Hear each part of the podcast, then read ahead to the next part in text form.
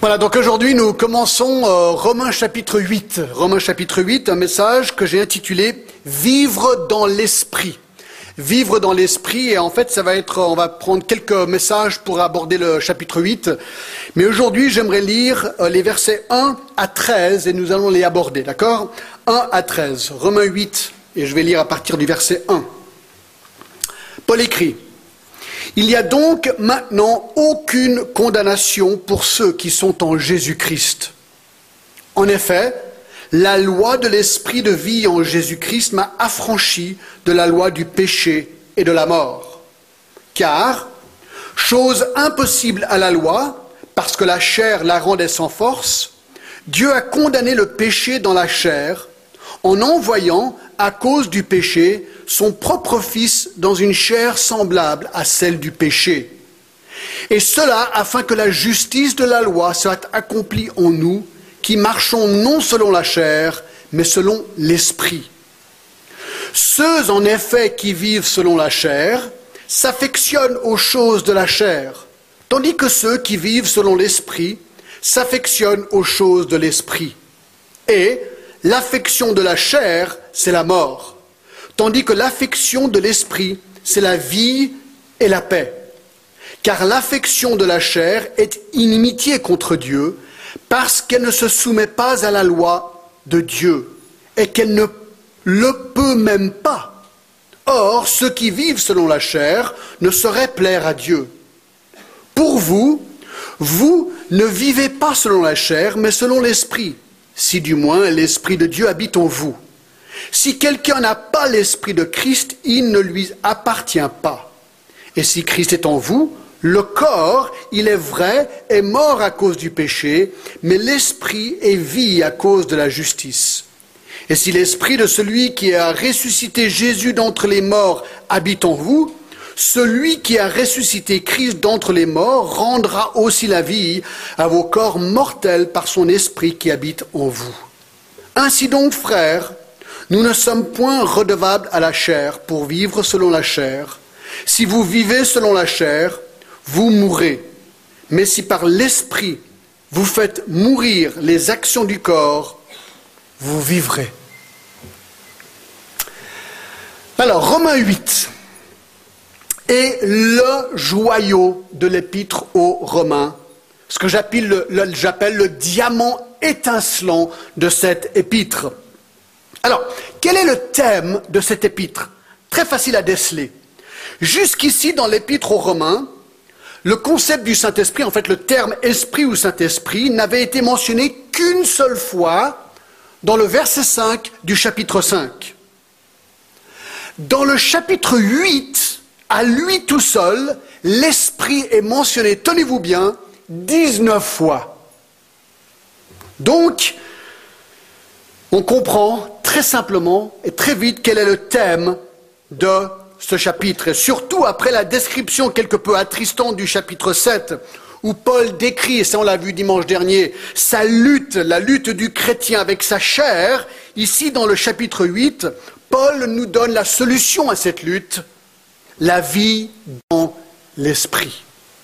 Donc ce chapitre nous révèle très simplement huit actions puissantes du Saint-Esprit dans la vie du croyant, que si bien assimilées vont lui donner une victoire étonnante dans sa marche quotidienne avec Jésus-Christ. Donc on va regarder huit actions, mais aujourd'hui on va en examiner que trois, et ensuite on continuera semaine après semaine. D'accord? Donc j'entre tout de suite en matière. La première action puissante du Saint-Esprit qui va nous aider à vivre notre vie dans la victoire est celle-ci. Un, l'Esprit confirme notre non-condamnation. Je répète, l'Esprit confirme notre non-condamnation, verset 1. Il n'y a donc maintenant aucune condamnation pour ceux qui sont en Jésus-Christ. Alors ça, c'est quand même remarquable. Pourquoi? Reculez avec moi à Romains 1 et le verset 18, qui dit ceci. La colère de Dieu se révèle du ciel contre toute impiété et toute injustice des hommes qui retiennent injustement la vérité captive. Donc le verset 18 nous dit que la colère de Dieu, Dieu est un Dieu saint, il est en colère, il est en colère contre quoi? Contre l'impiété et l'injustice des hommes. Ça, c'est le péché des hommes. Pire, à la fin du verset 20 de ce même chapitre, il conclut, ils sont donc inexcusables. Aucun homme est excusable devant Dieu. Nous sommes tous pécheurs et nous sommes tous sous la condamnation de Dieu. Chapitre 2, verset 5. Mais, par ton endurcissement et par ton cœur impénitent, tu t'amasses un trésor de colère pour le jour de la colère.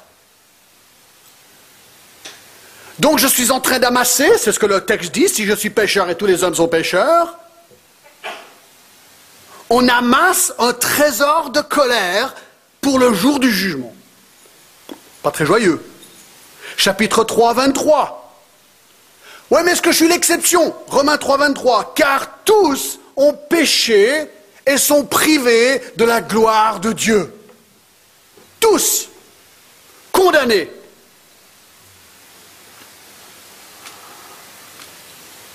Chapitre 8, verset 1. Il n'y a donc maintenant aucune condamnation. Quoi? Ah, il faut lire la suite pour ceux qui sont en Jésus-Christ. Amen. Alors ça j'aime. Waouh Oui, j'ai des frissons là. Quand vous l'écrivez Amen, vous y allez, d'accord? Et ça marche dans toutes les langues, je crois en plus. Écoutez mes amis, c'est une des vérités les plus époustouflantes pour le chrétien, c'est de savoir qu'il ne sera jamais condamné par Dieu pour son péché. Jamais. C'est ce qu'il dit. Alors, c'est d'autant plus surprenant parce que juste avant, là il faut écouter le message la semaine dernière, l'apôtre Paul, qui je vous rappelle est le plus grand missionnaire de tous les temps, admet qu'il avait un grave problème dans sa vie. Et ce problème s'appelle la chair. Hein, on a regardé ça. On a vu qu'il y a trois parties quelque part à l'homme. Premièrement, il y a ce qu'on appelle le vieil homme, Romains 6, 6. Ce vieil homme, la partie de moi qui est non régénérée, a été crucifiée avec Christ, elle est morte, nous dit Romains 6, 6. Nous avons reçu à l'instant de notre conversion à Christ ce que la Bible appelle le nouvel homme. Éphésiens 4, 24 le décrit ainsi nous revêtons l'homme nouveau, créé selon Dieu dans une justice et une sainteté que produit la vérité. Dieu me récrée, c'est une nouvelle naissance, et je suis déclaré saint et juste devant Dieu. Bien sûr, en Jésus-Christ. Mais il y a une troisième partie de l'homme, sa chair. Sa chair. C'est cette enveloppe qui inclut notre pensée, notre conscience, tout ce qui est de nous, qui fait de nous un humain, cette chair et notre corps, cette chair n'a pas encore, elle, été rachetée. C'est au moment de notre mort ou à la venue de Jésus-Christ, lorsque nous serons transformés en nouveau corps. Alors nous avons un nouvel homme en homme, en nous, qui aime Dieu et sa sainteté. Nous avons notre chair humaine, pas rachetée, qui déteste Dieu et la sainteté, et ça crée un clash. Et voilà, chapitre 7, 15 à 25, ce qu'il décrit. Alors c'est intéressant, verset 25, Paul dit grâce soit rendue à Dieu par Jésus-Christ notre Seigneur. Hein, il dit au verset 24, misérable que je suis, qui me délivrera de ce corps de mort? Il dit grâce soit rendue à Dieu par Jésus-Christ notre Seigneur. Ainsi donc, alors il dit ouais, Christ est la solution, mais rappelons-nous qu'on est encore sur terre, la fin du verset 25. Ainsi donc, moi-même, je suis par l'entendement esclave de la loi de Dieu. Donc, mon oulem aime la loi de Dieu, mais je suis par la chair esclave de la loi du péché. Clash, clash, clash. Et là, il se rappelle, attends, ok, je suis un chrétien, j'aime Christ, Christ m'aime, je suis pardonné, je lutte. Quel est mon sort éternel? Chapitre 8, verset 1. Il n'y a donc maintenant aucune condamnation pour ceux qui sont en Jésus-Christ. Même dans ma lutte, oui. Oui. Même pour un chrétien qui lutte avec sa chair et qui fait parfois des trucs vraiment stupides. Oui. Oui. Bien-aimé, bienvenue à la première vérité époustouflante et libérante de Romains chapitre 8, verset 1. Si tu es chrétien,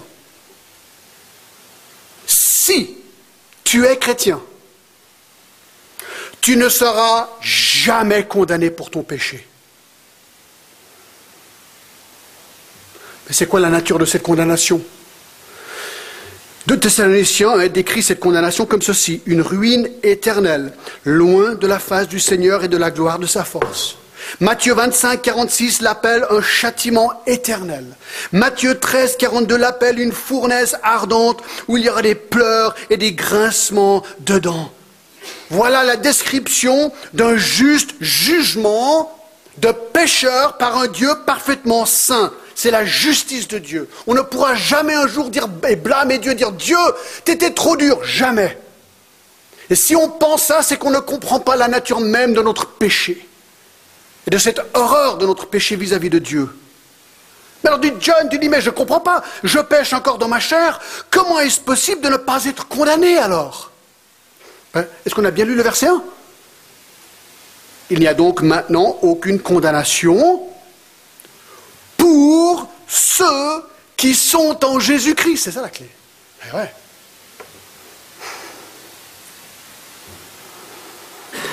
Écoute, pourquoi est-ce qu'un chrétien n'est pas condamné pour son péché? Parce que Jésus-Christ a été condamné à sa place.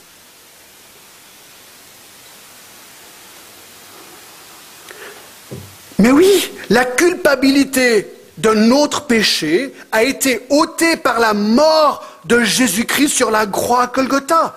La juste sentence du péché humain qui aurait dû payer par moi pour mon péché, Jésus-Christ, qui lui n'a jamais péché, a dit non, John, je t'aime et j'aimerais mourir à ta place. Tu dis mais non, mais je comprends pas. Il n'y a rien à comprendre. Mais c'est pas juste. Non, c'est pas juste. C'est la grâce. Mais Dieu, je ne comprends pas. Je sais que tu comprends pas. Je t'aime. Je donne mon fils et il mourra à ta place. Est-ce que tu acceptes? C'est trop facile. Non, c'est la grâce. Ça, c'est la grâce de Dieu. C'est la grâce de Dieu. mais c'est encore mieux? Ça, c'est que le début. Lui, il prend ma sentence mais 2 Corinthiens 5, 21 dit, celui qui n'a point connu le péché, parlant de Jésus, il l'a fait devenir péché pour nous. Donc, il a pris ma place, il a subi ma sentence avec mon péché, afin que nous devenions en lui justice de Dieu. En plus, Jésus dit, et tu sais, John, je vais te donner ma justice, ma perfection, ma sainteté gratuitement. Donc, je prends ton péché sur moi, je meurs à ta place, et moi je te donne ma sainteté. Tu dis, mais c'est dingue. Ouais, complètement. C'est pas logique Non, c'est la grâce. C'est la grâce.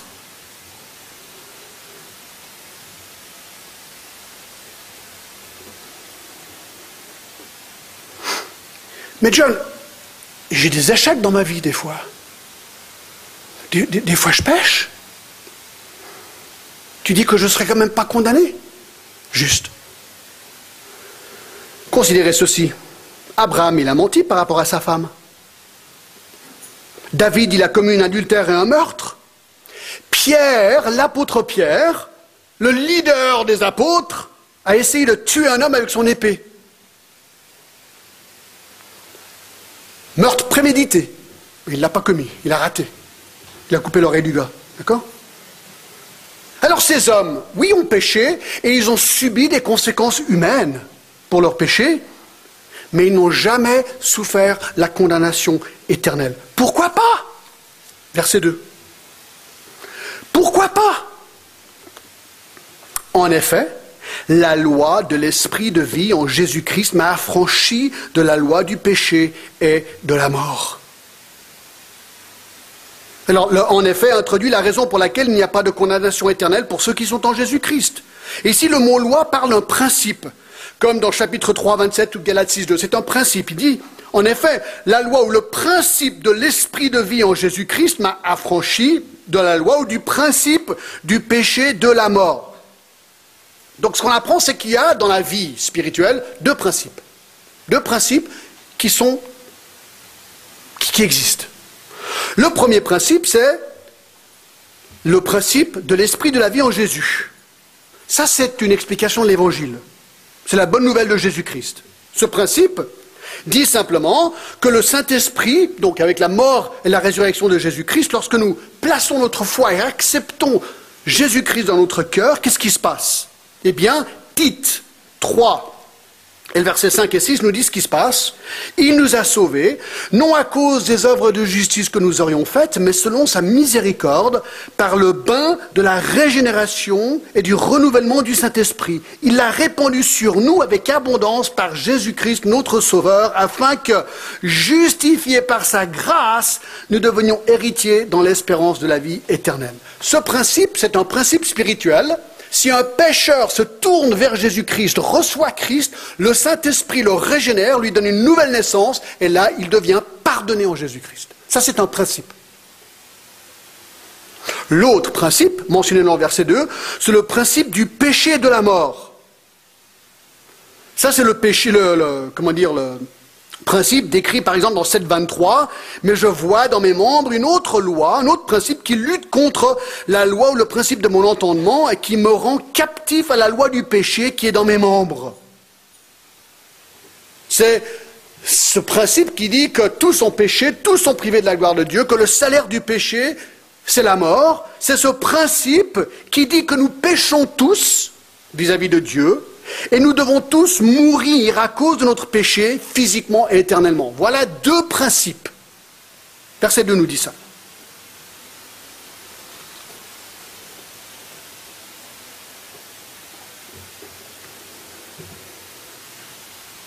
Alors c'est intéressant, en effet, la loi de l'esprit de vie en Jésus-Christ m'a affranchi. Celui qui croit en Christ pour être sauvé, il est affranchi, il est racheté de son péché.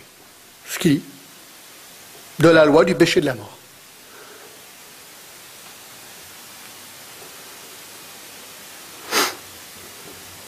C'est génial. C'est pour ça qu'on ne sera jamais condamné pour notre péché. C'est pour ça que le verset 1 est vrai. Parce que Christ a été condamné pour nous. 3. Car, verset 3, chose impossible à la loi. Alors là, je pense qu'il est en train de reparler de la loi de Moïse ici, la vraie loi, la, Bible. Chose impossible à la loi, parce que la chair la rendait sans force, Dieu a condamné le péché dans la chair, en envoyant à cause du péché son propre Fils dans une chair semblable à celle du péché. Alors en termes très simples, Paul dit ici que la loi mosaïque était incapable d'accomplir dans la vie d'une personne le salut qui était accompli par Jésus-Christ. Alors ça c'est assez simple à savoir, c'est-à-dire la question c'est ça. Il y a beaucoup de gens, hein, vous savez, il y a beaucoup de gens religieux aujourd'hui, ils sont peut-être chrétiens, je vais bien entre guillemets. Je dis ah ben voilà, j'ai une Bible, alors moi je vais essayer de garder la loi. Moi je vais être un bon chrétien.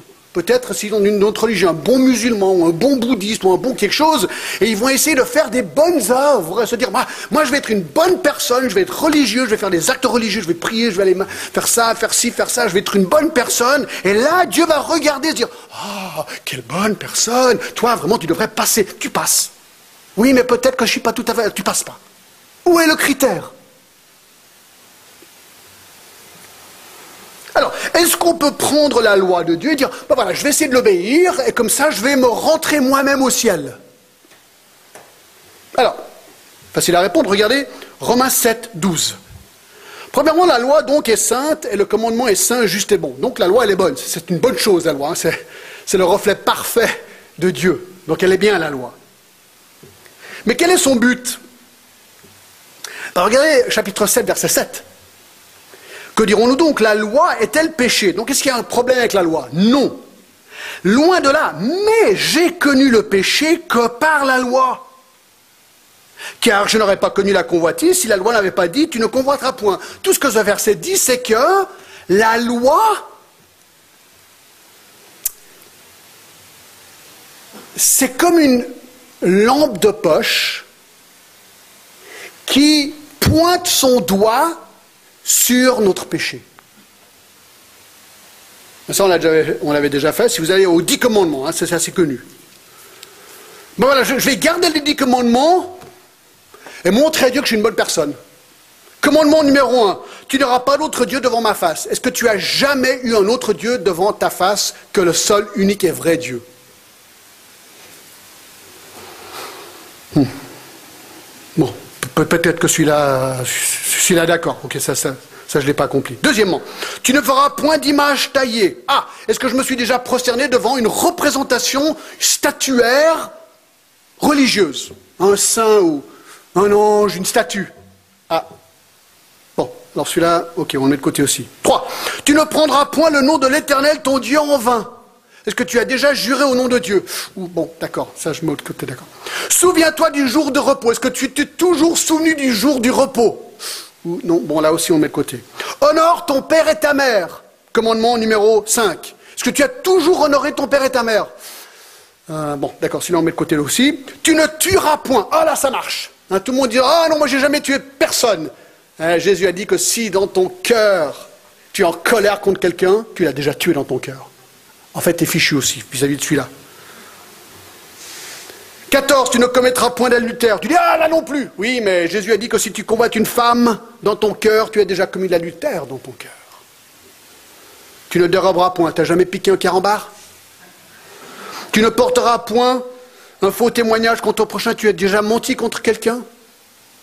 10. Tu ne convoiteras point la maison etc., de ton prochain, est-ce que tu as déjà convoité dans ton cœur Mes amis, très vite, si tu essaies de prendre la loi pour essayer de vivre ta vie, pour plaire à Dieu, tu vas réaliser que la loi Romains 7, 7 est là pour te montrer que tu n'y arrives pas. Pourquoi? Parce que tu es né pécheur, tu as hérité ton péché de Adam, tu es pécheur du jour où tu es né.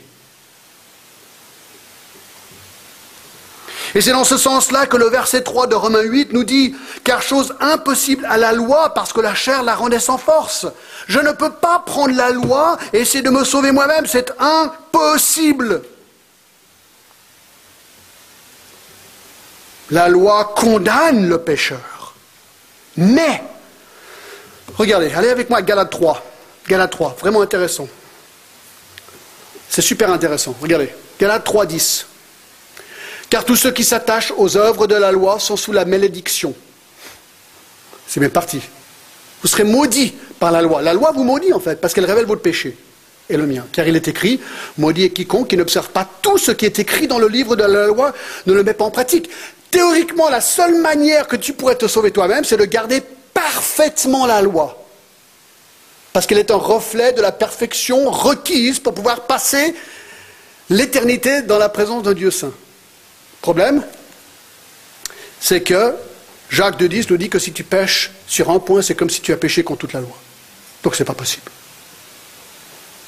Maudit est quiconque, on est dans Galates 3.10, n'observe pas tout ce qui est écrit dans le livre de la loi et ne le met pas en pratique, et que nul ne soit justifié devant Dieu par la loi, cela est évident, lorsqu'il est dit le juste vivra par la foi. Donc ce n'est pas possible de, de vivre sa vie parfaitement selon la loi. Maintenant, regardez le verset 24. Ainsi, la loi a été comme un précepteur pour nous conduire à qui? À Christ. Voilà le but ultime de la loi. Le but ultime de la loi, c'est de nous briser, de nous casser, de nous montrer que nous n'y arrivons pas, que je suis un pécheur sous la condamnation de Dieu. Mais ensuite, la loi pointe au Sauveur, Jésus-Christ. Et ce sauveur dit, tu n'y arrives pas seul, mais moi, je suis mort et je donne ma vie pour toi. Moi, je peux t'enlever ton péché et te donner ma justice. Et voilà, maintenant on comprend le verset 3 de Romains 8, n'est-ce pas?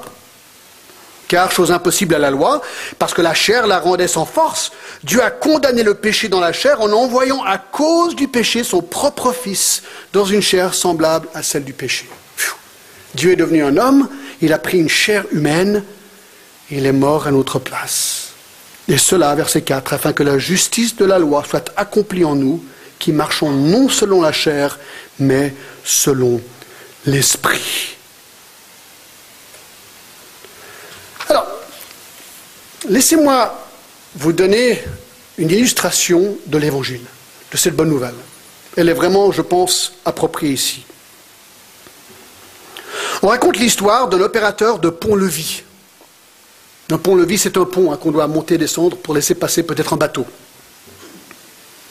À une heure bien précise, tous les après-midi, il devait relever le pont pour laisser passer un bateau et le rabaisser ensuite rapidement pour laisser passer quelques minutes plus tard un train de voyageurs ultra rapide.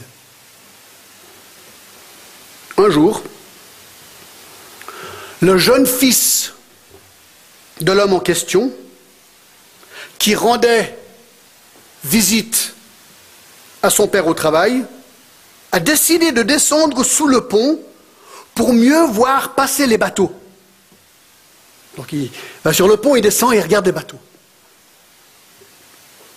Alors il est fasciné par la vue, parce qu'il voit. Et il ne se préoccupe pas trop de ce qui se passe. Et soudainement, il tombe dans le système d'engrenage. Et il se coince le pied. Et il ne pouvait pas se libérer.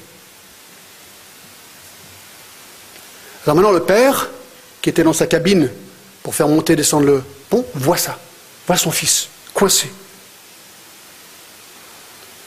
Alors il avait un dilemme. S'il prenait le temps de sortir son fils de là, eh bien, le train plongerait dans la rivière avant que le pont soit rabaissé. Mais s'il a baissé le pont pour sauver la vie des centaines de voyageurs et des membres de l'équipage qui se trouvaient à bord du train, son fils devait mourir écrasé. Et tout d'un coup, il entend le train siffler qui arrive à pleine vitesse. Qu'est-ce qu'il fait? Eh bien, l'homme savait ce qu'il devait faire. Son fils, bien sûr, était très cher à son cœur. Il l'aimait. Et c'est vrai que tous les passagers sur ce train, ben, il ne les connaissait pas, c'était des étrangers pour lui. Il y en avait des centaines. Et alors cet homme a décidé l'inimaginable. Il a sacrifié son fils pour sauver la vie aux autres. Et ça, c'était un pur geste de grâce. Grâce envers ses passagers. Mes amis, c'est intéressant, mais c'est exactement ce que le Père a fait pour nous. Nous étions sur ce train. Et Dieu a dit, je vous aime, je vais sacrifier mon fils à votre place. Et sur cette base, mes amis, on peut crier haut et fort. Le verset 1. Il n'y a donc maintenant aucune condamnation pour ceux qui sont en Jésus-Christ. C'est ça la question. Est-ce que tu es en Jésus-Christ? Est-ce que cela est une certitude pour toi?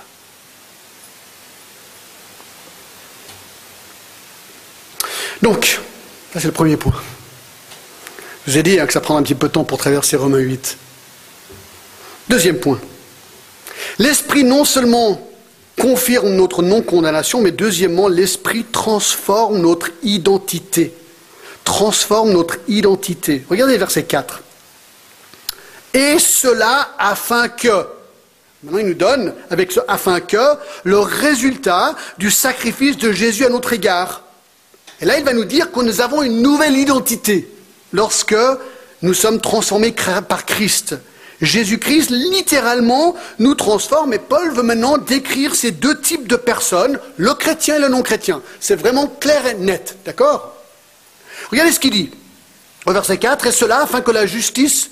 Euh, euh, oui, euh, continuons. Cela afin que la justice de la loi soit accomplie en nous, nous qui marchions, autrefois bien sûr, non selon la chair, mais selon l'esprit. Excusez-moi, je me suis, j'ai mal lu. Et cela afin que la justice de la loi soit accomplie en nous, qui marchons maintenant, non selon la chair, ce qui nous caractérisait avant, mais selon l'esprit. Nous étions, nous qui sommes chrétiens, ceux qui marchions autrefois selon la chair. nous suivions les passions de notre chair déchue. Notre homme n'était pas encore crucifié avec Christ, notre homme intérieur. Nous violions la justice décrite dans la loi de Dieu et nous vivions sous la condamnation de Dieu. Mais Jésus-Christ nous a transformés. Il a mis en moi un nouveau cœur. Et ce jour-là, tout a changé. Alors vous connaissez ces versets? 2 Corinthiens 5, 17. Si quelqu'un est en Christ, il est une nouvelle création. Voilà, une nouvelle création. Quelque chose qui n'existait pas est né en moi, une nouvelle création. Les choses anciennes sont passées, voici toutes choses sont devenues nouvelles. Et j'aime beaucoup ça, c'est vraiment un de mes versets préférés parce que ça montre que c'est tout de Dieu. Dans Romains 6 et le verset 17, il est dit, mais grâce soit rendue à Dieu de ce que, après avoir été esclave du péché, ça c'est ce que nous étions avant de connaître Christ, maintenant en Christ, vous avez obéi de cœur à la règle de doctrine dans laquelle vous avez été instruit. Dieu transforme notre cœur et maintenant mon cœur veut obéir à Dieu. C'est un miracle, une transformation interne qui se fait invisible, mais très visible. Invisible dans le cœur, mais avec des répercussions draconiennes dans une vie. Maintenant que je suis en Christ, tout change. Poussé par le Saint-Esprit, ma plus grande joie est maintenant d'aimer Dieu, d'aimer ce que Dieu aime, sa loi. Et ma plus grande haine, c'est le péché contre Dieu. Et ça, c'est vraiment euh, ce qu'on voit dans, le psalmiste qui écrit le psaume 119. Il est transformé par Dieu et maintenant, écoutez, il n'y a, que quelqu'un qui connaît Dieu qui peut dire ce qu'on va lire là. Par exemple, 119, 11. Je serre ta parole dans mon cœur afin de ne pas pécher contre toi. Celui qui est régénéré en Dieu aime la parole, il ne veut pas pécher, donc la parole, il la met en lui de plus en plus pour justement pouvoir résister à ce péché qu'il déteste maintenant. Ce qu'il aimait, maintenant il déteste. Verset 14. Je me suis réjoui en suivant tes préceptes. Écoutez-moi, avant ma vie chrétienne, la Bible, mais elle me barbait, quoi. C'était vraiment pas mon truc. Moi, ça m'intéressait pas. Maintenant, je peux pas m'en passer. Comment on explique? Transformation de cœur. C'est ce qu'il dit au verset 14. Je me réjouis en suivant tes préceptes comme si je possédais tous les trésors.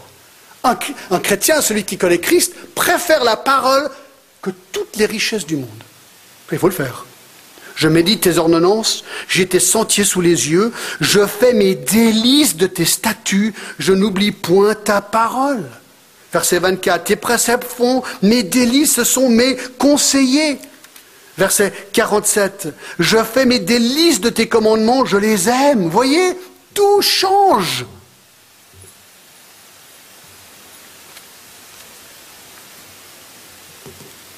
Regardez verset 136. Vous dites alors le chrétien maintenant il veut obéir, il aime la loi, mais qu'est-ce qu'il fait quand il échoue? Parce qu'il aura des échecs. On l'a vu dans le chapitre 7. Hein, là vous êtes dans la loi, vous dites ah super un jour, paf péché, là. Vous dites, ah mince, ah Seigneur. Ben voilà, ça c'est la bonne réaction. Regardez le verset 136. Mes yeux répandent des torrents d'eau parce qu'on observe point ta loi. Quand moi, je m'éloigne de la loi de Dieu, ma première réaction, si je suis chrétien, c'est le vrai devoir pleurer. Pleurer parce que ma vie n'est pas conforme à cette nouvelle identité que j'ai en Christ.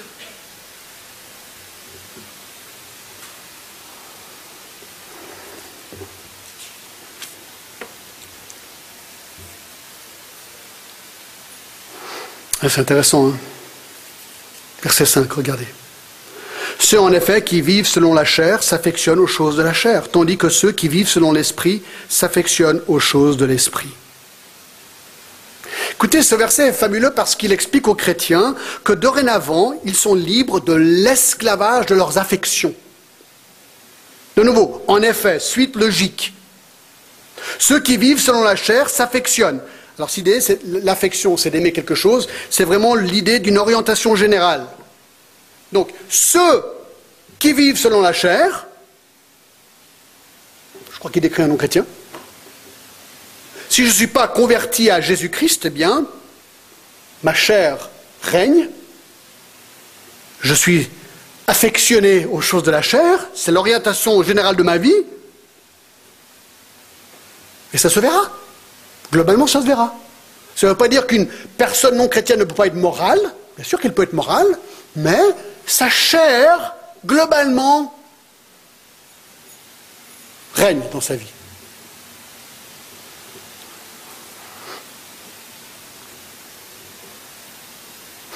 Ceux, en revanche, qui vivent selon l'esprit s'affectionnent aux choses de l'esprit. C'est ce qu'il dit au verset 5.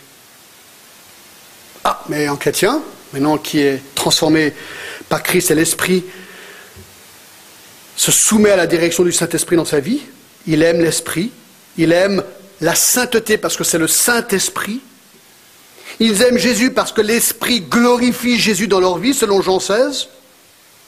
Et ils aiment la vérité parce que c'est le Saint-Esprit de la vérité, Jean 16 encore. Et ils vont commencer à refléter automatiquement le fruit de l'esprit. Galates 5, 22, mais le fruit de l'esprit, c'est l'amour, la joie, la paix, la patience, la bonté, la bienveillance, la loi, la douceur, la maîtrise de soi. Et ils vont rejeter les œuvres de la chair juste avant, la débauche, l'impureté, le dérèglement, l'idolâtrie, la magie, les rivalités, les querelles, les jalousies, les animosités, les disputes, les divisions, les sectes, l'envie, l'ivrognerie, les excès de table, les choses semblables. Voilà, il y a une transformation qui se fait. Moi, j'aimais ces choses-là, mais maintenant je les aime de moins en moins, et maintenant j'aime le fruit de l'esprit dans ma vie. Mais écoutez, c'est pour ça que les gens... Hein, écoutez, moi je me suis converti en Inde quand j'avais 19 ans, j'étais hippie et tout, et je reviens là, et, mes amis à l'université me voyaient, euh, moi j'aimais surtout le hachis, c'était mon truc, et je reviens, maintenant c'est la Bible.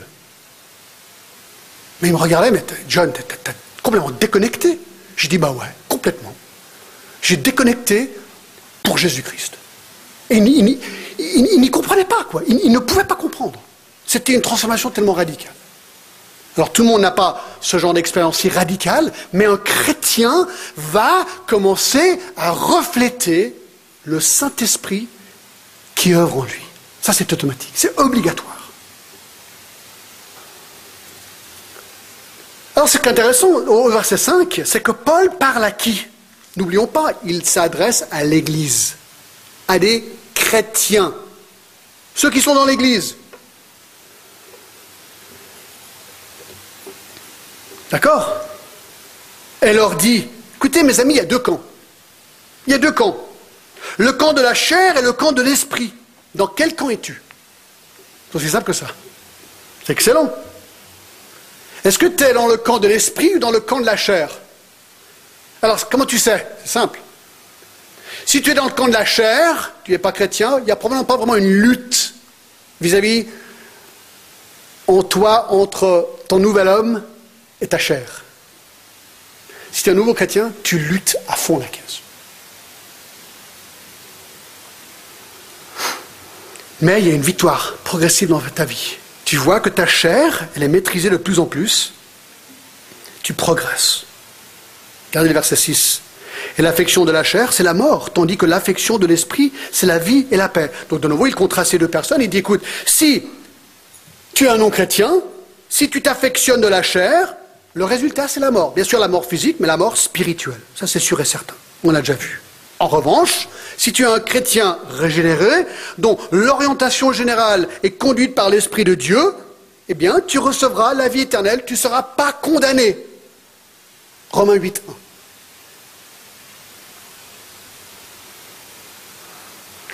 Et là, il va encore plus loin, verset 7. Car l'affection de la chair est inimitié contre Dieu, parce qu'elle ne se soumet pas à la loi de Dieu et qu'elle ne le peut même pas. Paul explique que ceux dont les affections sont celles de la chair et prouve ainsi qu'ils ne sont pas régénérés, pas convertis, pas de l'esprit, pas transformés par Jésus-Christ et qu'ils sont en fait hostile à Dieu. C'est ce qu'il dit. Hostile.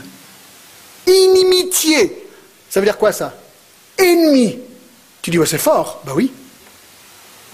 C'est parce que c'est vrai. Ils sont ennemis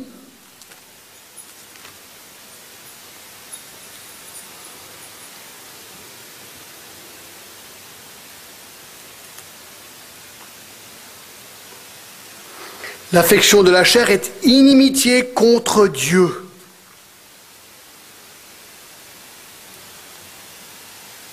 Le pécheur est rebelle à Dieu. Et Dieu est hostile à lui.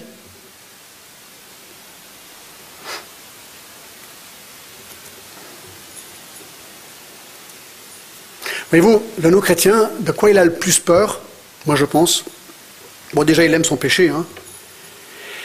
Mais je crois que le, non-chrétien, ça c'était moi, j'avais vraiment peur de céder ma vie à quelqu'un d'autre. Moi, je voulais être le chef. Voilà. Moi, je voulais avoir le dernier mot dans ma vie. Et le problème, ou la bonne nouvelle, c'est que lorsqu'on invite Jésus-Christ à devenir notre sauveur, notre Seigneur, lui, contrôle ma vie. Il contrôle ma vie. Car l'affection de la chair, verset 7, est inimitié contre Dieu parce qu'elle ne se soumet pas à la loi de Dieu et qu'elle ne le peut même pas. Or, ceux qui vivent selon la chair ne sauraient plaire à Dieu. C'est impossible dans la chair de plaire à Dieu, c'est ce qu'il dit. C'est un petit peu comme, euh, vous savez, dans Marc 2, il y a cette histoire où Jésus vient et il guérit cet homme qui est alité paraplégique.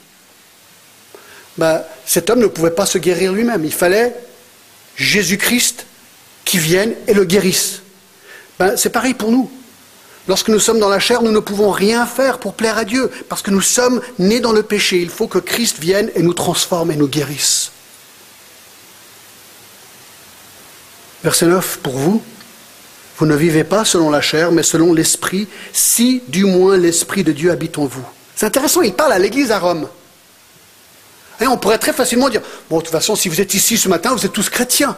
On pourrait conclure que le fait d'être là, d'être régulier dans une église, fait de vous un chrétien. Absolument faux. Alors, peut-être que vous l'êtes, j'espère, d'accord Mais ça ne veut rien dire, le fait que vous êtes là. C'est ce qu'il dit aussi à Rome, à l'église à Rome. Il dit, pour vous, vous ne vivez pas selon la chair, donc il dit globalement, j'ai quand même l'impression que vous êtes chrétien. Vous ne vivez pas selon la chair, mais selon l'esprit, donc apparemment l'esprit a fait une œuvre en vous, vous aimez le Seigneur, Christ est votre sauveur et votre Seigneur, l'esprit vous guide, si du moins l'esprit de Dieu habite en vous. Ah, ah C'est pas mal ça. Il remet la question sur chacun. Il dit, mais est-ce que tu es vraiment sûr que l'esprit de Dieu habite en toi? Et ensuite, il dit, si quelqu'un n'a pas l'Esprit de Christ, il ne lui appartient pas. Clair et net. Si l'Esprit de Dieu n'est pas en toi, tu n'es pas chrétien. Tu peux être dans une église sans être chrétien. C'est tout à fait possible.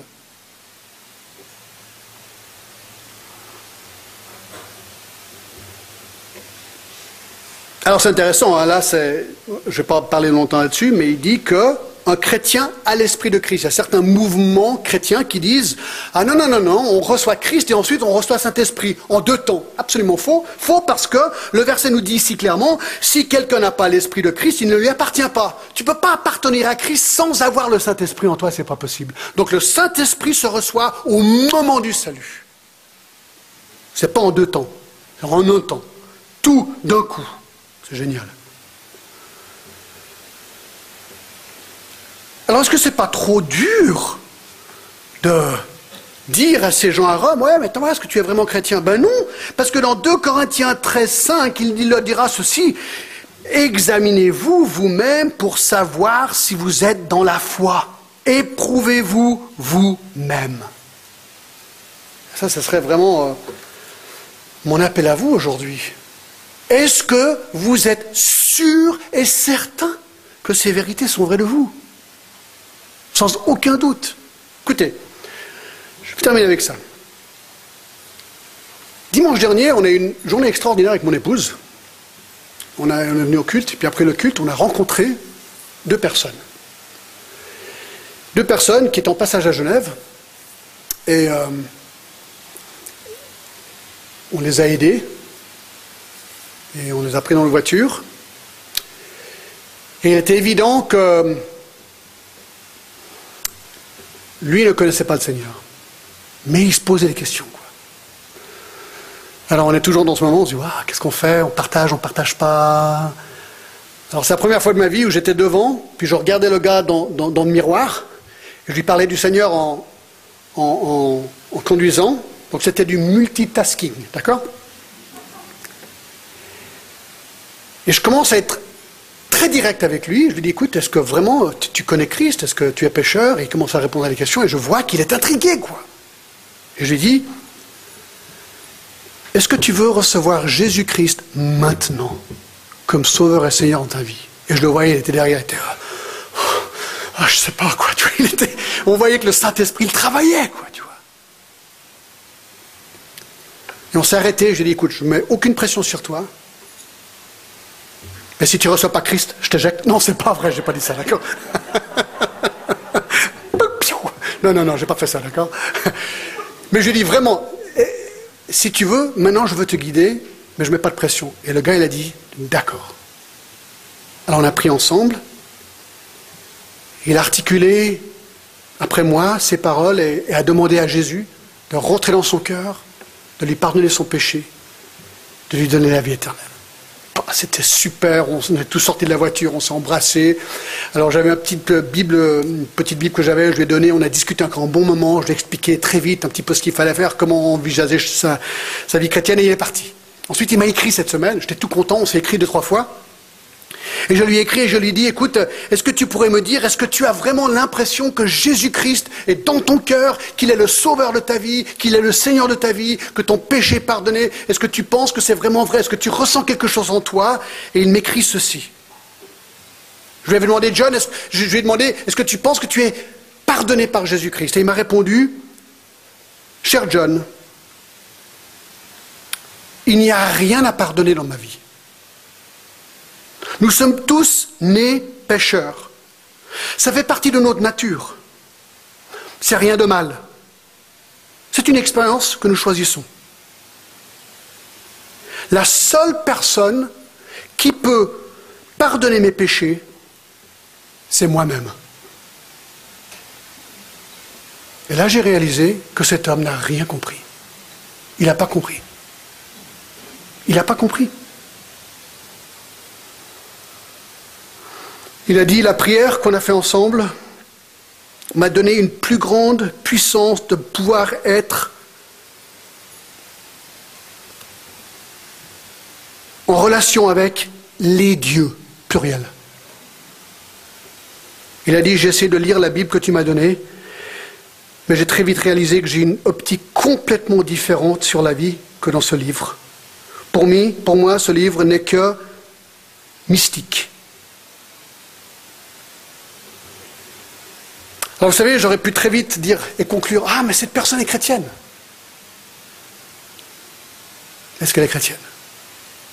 Quelque part, je vous, pose la même question ce matin. Peut-être qu'on se connaît depuis des années, j'en sais rien. Est-ce que ta foi est authentique? Est-ce que si tu mourais aujourd'hui, vraiment, est-ce que tu es absolument certain, sans aucun doute, que le verset 1 est vrai de toi, que tu ne serais pas condamné? Et que tu passerais l'éternité dans la présence de Dieu parce que tu sais que le sang de Jésus-Christ t'a pardonné. Mes amis, ça c'est la question de Romains 1, euh, de Romains 8, et les versets que nous avons vus. Nous allons continuer la semaine prochaine. Mais nous allons nous incliner maintenant et j'aimerais que vous réfléchissiez à ça. Est-ce que votre vie chrétienne, c'est simplement quelque chose d'articulé Ou est-ce que vous êtes vraiment de l'esprit?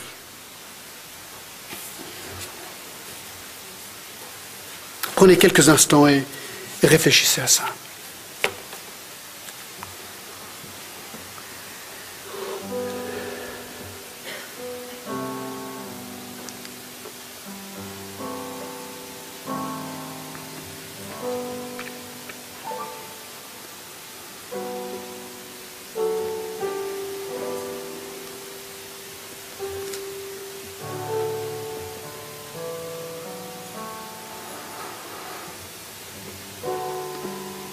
Si vous ne connaissez pas Christ ce matin, et vous le savez, tout ce qu'il faut faire, c'est de crier à lui. De lui dire, Jésus, je suis pécheur. Je vis dans la chair aujourd'hui et mes affections sont celles de la chair. Seigneur, deviens mon sauveur et mon Seigneur. Pardonne-moi mon péché. Si tu es chrétien aujourd'hui, certainement qu'il y a une lutte dans ton cœur et dans ton corps.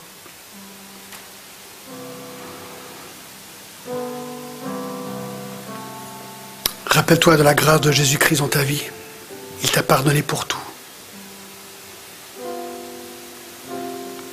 Et le Saint-Esprit continue à œuvrer dans ta vie et à t'aider à mortifier la chair.